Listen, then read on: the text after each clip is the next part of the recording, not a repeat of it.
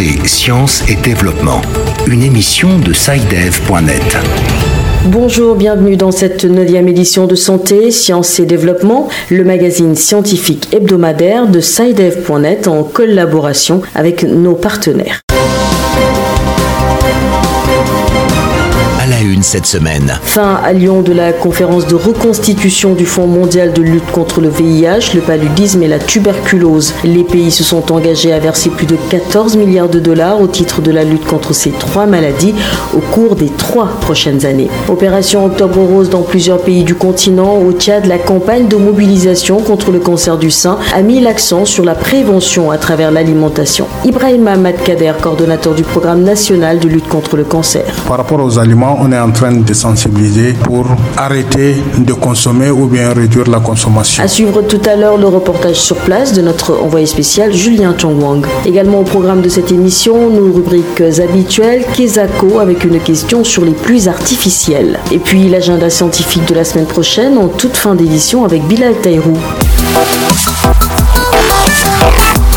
La science en action. Mais pour commencer, voici un résumé de l'actualité scientifique en Afrique en trois points. C'est avec vous, Hamzat Fassassi. Science Express. Une forme de Zika liée à l'Asie, responsable d'anomalies dans la formation de la tête du nouveau-né, a été identifiée en Angola. Le virus Zika se transmet par des moustiques actifs pendant la journée, provoquant une maladie appelée microcéphalie, au cours de laquelle le développement du cerveau du bébé devient incomplet, entraînant une petite taille anormale de la tête. Selon le premier rapport mondial sur la vision publié par l'Organisation mondiale de la santé, plus d'un milliard de personnes dans le monde vivent avec une déficience visuelle car elles ne reçoivent pas les soins dont elles ont besoin, notamment pour traiter la myopie, le glaucome et la cataracte. Le rapport publié dans la perspective de la journée mondiale de la vue le 10 octobre dernier a révélé que le vieillissement de la population, l'évolution des modes de vie et l'accès limité aux soins de la vue sont parmi les principaux facteurs de l'augmentation du nombre de personnes vivant avec des déficiences visuelles. L'ancien président du Nigeria, Olusegun Obasanjo, a appelé mardi soir la République démocratique du Congo à investir dans l'agriculture, en particulier le manioc, le soja, le niébé et le plantain, afin d'aider l'Afrique à réduire ses importations annuelles de produits alimentaires estimées à 50 milliards de dollars. Olusegun Obasanjo a pris la parole lors de l'inauguration officielle de la station de recherche Kalambo de l'Institut international d'agriculture tropicale à Bukavu, en République démocratique du Congo, par le président du pays, Félix Tshisekedi. Réunion la semaine dernière à Lyon du Fonds mondial de lutte contre le VIH, la tuberculose et le paludisme. L'objectif était de recueillir des fonds pour financer le dossier d'investissement dans le cadre de la sixième reconstitution. Les experts avaient évalué les besoins de financement à 14 milliards de dollars, soit un peu plus de 8 000 milliards de francs CFA. Selon les organisateurs, cette somme devrait permettre de sauver 16 millions de vies au cours des trois prochaines années. En fin de compte, lors de la clôture de la conférence, le président français a déclaré qu'au moins 13,92 milliards de dollars avaient été mobilisés. À Lyon, les précisions avec William Goussano. Je peux vous dire aujourd'hui raisonnablement qu'on atteindra les 14 milliards. On a pris nos responsabilités. Je sais qu'il y en a qui veulent faire plus dans les prochaines semaines. Et donc, on y est. Le président français avait déclaré à l'endroit des 700 participants au dernier jour de la conférence que personne ne quitterait Lyon tant que la somme de 14 milliards exigée par les experts n'aurait pas été rassemblée. Du coup, la diplomatie française s'est activée et de nombreux coups de fil ont été passés aux quatre coins du monde. Résultat des courses, il ne reste plus que quelques sesterces à compléter pour atteindre les 14 milliards de dollars considérés par les experts comme un minimum. La France, hôte de la conférence, s'est engagée à hauteur de 1,5 milliard de dollars, maintenant ainsi son rang de deuxième contributeur historique du Fonds mondial, avec une contribution en hausse de 20% par rapport à 2016. Idem pour les États-Unis, qui demeurent le principal contributeur aux efforts de lutte, avec une contribution de 4,6 milliards de dollars. Le philanthrope américain Bill Gates, président de la fondation Bill and Melinda Gates, a dans la foulée annoncé aussi une augmentation de sa contribution. L'Afrique n'est pas en reste, puisque le Nigeria, l'Afrique du Sud, la RDC, la Côte d'Ivoire, le Burkina Faso, le Niger et le Togo ont annoncé des contributions dont les montants se situent entre 12 millions de dollars et 500 000 dollars. Les fonds recueillis permettront de financer des programmes de lutte contre le VIH, le paludisme et la tuberculose. Le Fonds mondial estime qu'en tout, ce sont 16 millions de vies humaines qui seront sauvées grâce à ces contributions.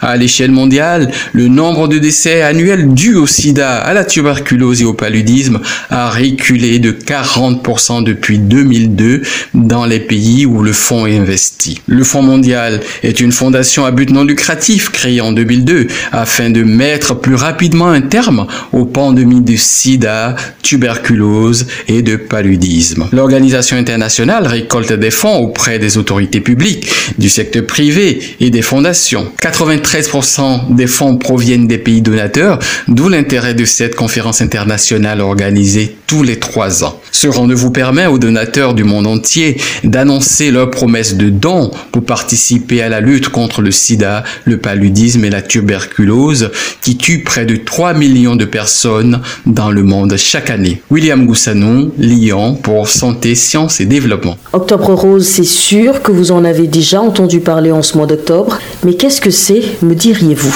Eh bien, il s'agit d'une campagne annuelle de communication destinée à sensibiliser au dépistage du cancer du sein et à récolter des fonds pour la recherche. Le symbole de cet événement est le ruban rose, son équivalent anglo-saxon est le National Breast Cancer Awareness Month, et en Afrique, plusieurs pays respectent aussi la tradition. C'est le cas du Tchad où cette année, les autorités ont lancé l'opération le vendredi 4 octobre en mettant l'accent sur la prévention du cancer à travers l'alimentation. Le point avec notre envoyé spécial à N'Djamena, Julien Chongwang.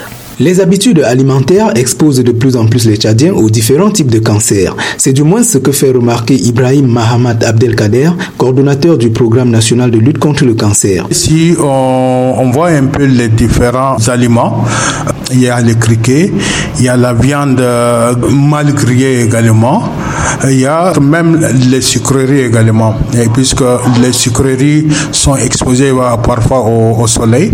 Il y a l'alcool également, le tabac également. Donc, euh, par rapport aux aliments, on est en train de sensibiliser euh, ces personnes-là pour arrêter de consommer ou bien réduire la consommation. Le mécanisme qui transforme par exemple le sucre et la viande en cellules cancéreuses est bien connu. Manika Sepalouma, président de la Ligue tchadienne de lutte contre le cancer. La viande constitue des graisses et les graisses sont le plus souvent emmagasinées au niveau du foie et le métabolisme de l'alcool va provoquer ce qu'on appelle les radicaux libres, donc les, produits de dégradation de, la graisse, qui sont des facteurs de risque d'apparition de cancer parce que les radicaux libres vont provoquer une mutation du gène d'une cellule donnée et ce qui donne ce qu'on appelle le cancer. Même aussi, quand vous consommez trop de sucre, les sucreries se transforment en graisse et qui va se concentrer au niveau du foie et donc provoquer ce qu'on appelle une hépatite chronique et conséquence cirrhose et conséquence de cirrhose, c'est le cancer.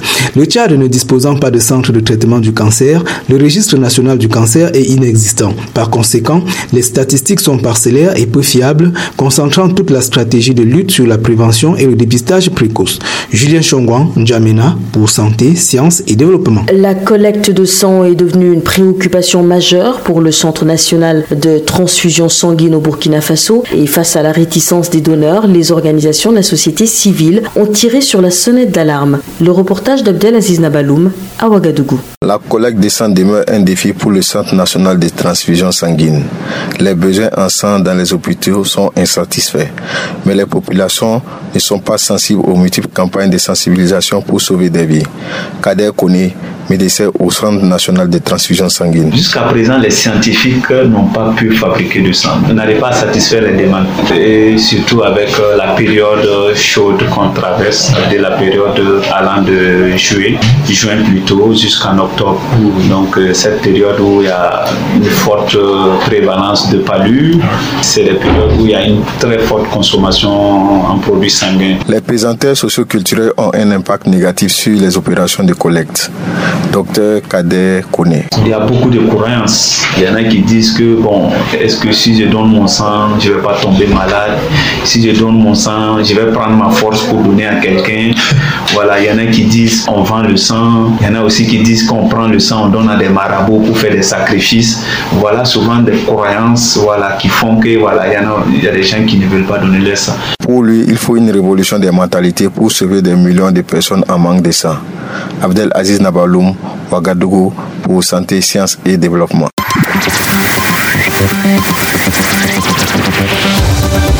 Kesako, qu'est-ce que c'est? Vos questions à la rédaction, les réponses de nos experts. À présent, notre rubrique Kesako qui permet de répondre aux questions des auditeurs sur la science. Et la question de la semaine nous vient de Ouagadougou, au Burkina Faso. Bonjour Santé, Sciences et Développement. Je m'appelle Amadou Sawadougou, j'appelle de Ouagadougou. J'aimerais demander ceci à votre expert du jour. J'ai entendu parler d'une technologie qui permet de bombarder les nuages pour faire tomber la pluie. J'aimerais savoir si cette technologie existe vraiment et dans ce cas, pourquoi les pays africains affectés par la sécheresse ne l'utilisent pas? Merci. Oui, en effet, là, je crois qu'Amadou fait référence à cette technique développée dans les années 1940 aux États-Unis et qui a en vérité été expérimentée dans certains pays africains, notamment le Burkina Faso. Tenez justement, nous allons nous rendre sur place pour retrouver notre correspondant Abdelaziz Nabaloum. Abdelaziz, bonjour. Bonjour Sylvie, bonjour à tous. Alors, vous avez entendu la question de notre ami Amadou. Que pouvez-vous lui dire sur le sujet?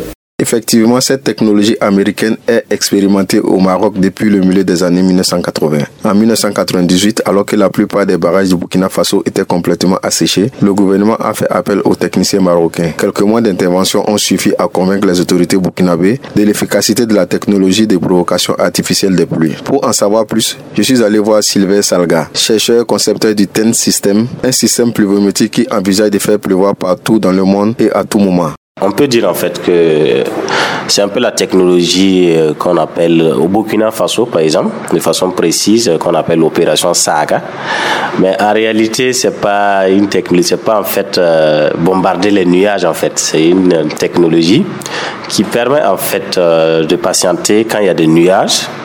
Voilà, puisqu'il y a le problème de formation des nuages, il y a le problème d'agglutination pour en faire des gouttelettes d'eau qui vont tomber sous forme de pluie. Donc il y a des nuages qui se forment mais qui n'arrivent pas à, à en faire des gouttelettes d'eau qui peuvent tomber sous forme de pluie. Donc l'opération consiste juste à s'envoler peut-être avec des avions vers les nuages, ensemencer en fait les nuages, qui permettent maintenant à ces nuages de s'agglutiner sous forme, ces gouttelettes fines là, de s'agglutiner sous forme de gouttelettes qui peuvent tomber avec la pesanteur sous forme de pluie. Euh, L'alternative que moi particulièrement j'avais proposé en tant que chercheur euh, indépendant, etc., c'était le concept du TNC System, ou la possibilité d'avoir une deuxième saison pluvieuse au Burkina ou n'importe où dans le monde et à n'importe quel moment qu'on voudra. Voilà Sylvie ce qu'on peut dire sur la question de cet auditeur. Je dois ajouter que la prochaine opération du genre aura lieu l'an prochain, probablement dans le mois de juin. Merci Abdelaziz pour toutes ces précisions. Juste à titre de rappel, si vous souhaitez vous aussi poser des questions à nos experts, n'hésitez pas à nous contacter par WhatsApp au numéro suivant plus 221 77 195 94 63. L'agenda. À présent, voici un coup d'œil sur quelques événements saillants dans le monde scientifique africain pour le compte de la semaine prochaine. C'est avec vous, Bilal Taïrou. Merci Sylvie. Et bien la quatrième édition de l'école de météorologie de l'espace ISWI, Maghreb Afrique de l'Ouest, se tiendra du 15 au 25 octobre à l'Université de Thiès au Sénégal. L'événement est organisé par l'UFR des sciences et technologies de l'Université de Thiès en collaboration avec plusieurs autres partenaires internationaux et tout ceci avec le soutien de l'International Space Weather Initiative et des Nations Unies. D'un autre côté, nous avons le réseau Évidence Politique et Action qui organisera les 17 et 18 octobre une conférence sur l'utilisation des résultats de recherche pour améliorer la sécurité alimentaire et nutritionnelle en milieu urbain au Bénin. C'est une conférence qui se tiendra donc à Cotonou et qui est organisée avec le concours du Centre d'action pour l'environnement et le développement durable de l'Université d'Abomey-Calavi et de l'Université libre d'Amsterdam. Merci Bilal, c'est avec cet aperçu des principaux événements de la semaine à venir que prend fin cette édition de Santé, Sciences Développement. Je vous remercie de l'avoir suivi et vous donne rendez-vous pour un nouveau tour d'horizon de l'actualité de la santé, des sciences et du développement dès la semaine prochaine. D'ici là, portez-vous bien et à bientôt. Cette émission est disponible en podcast sur le site sidev.net/fr.